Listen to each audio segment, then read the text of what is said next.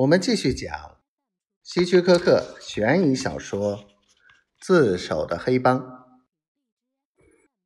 说到这这里，马丁停下来，点起一支烟。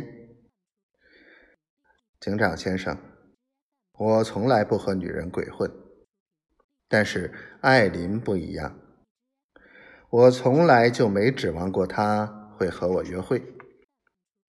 我只是随口问问，没想到结果他居然答应了。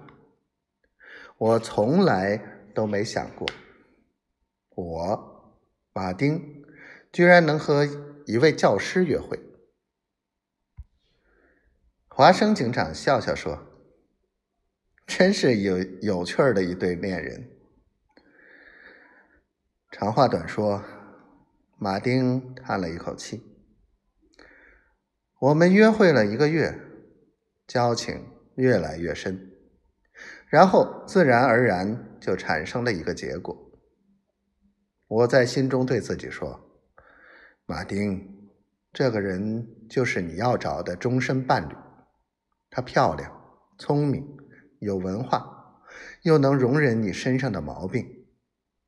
她喜欢你，警长。”看上去他是真的喜欢我。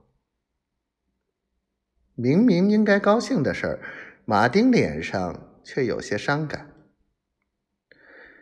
在我们交往的那几个月中，我们从来没有争吵过，就连意见不同的时候都很少。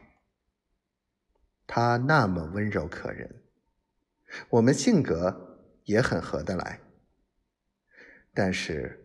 我有一件事不能告诉他，只有这件事。我自己靠什么谋生，不可以跟他讲。你知道，他是一个教师，根本不可能理解我。她希望她的男友有一个体面的工作，所以我只好说自己是个推销员。她不相信我，为了这事儿。我们俩第一次差点吵起架来。华生警长在椅子上伸了下懒腰，打了个哈欠，结语道：“马丁，你的爱情故事很动人，可是现在能不能简要说一说重点？我对你的爱情生活可没有那么大的兴趣。”你听我说完，马丁打断了他。后来我决定向艾琳求婚，我有把握成功。我们可以马上结婚，我甚至可以答应让她在婚后继续做她的工作。但以后，等我在南方买好了加油站，我就要带她过无忧无虑的生活了。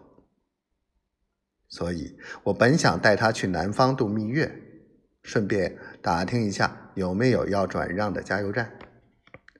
这样的话，金斯先生可能不愿意让我离开，但他一直都很器重我。只要我跟他说我结婚，他就会放行的。他根本不知道我抽留保护费的事儿。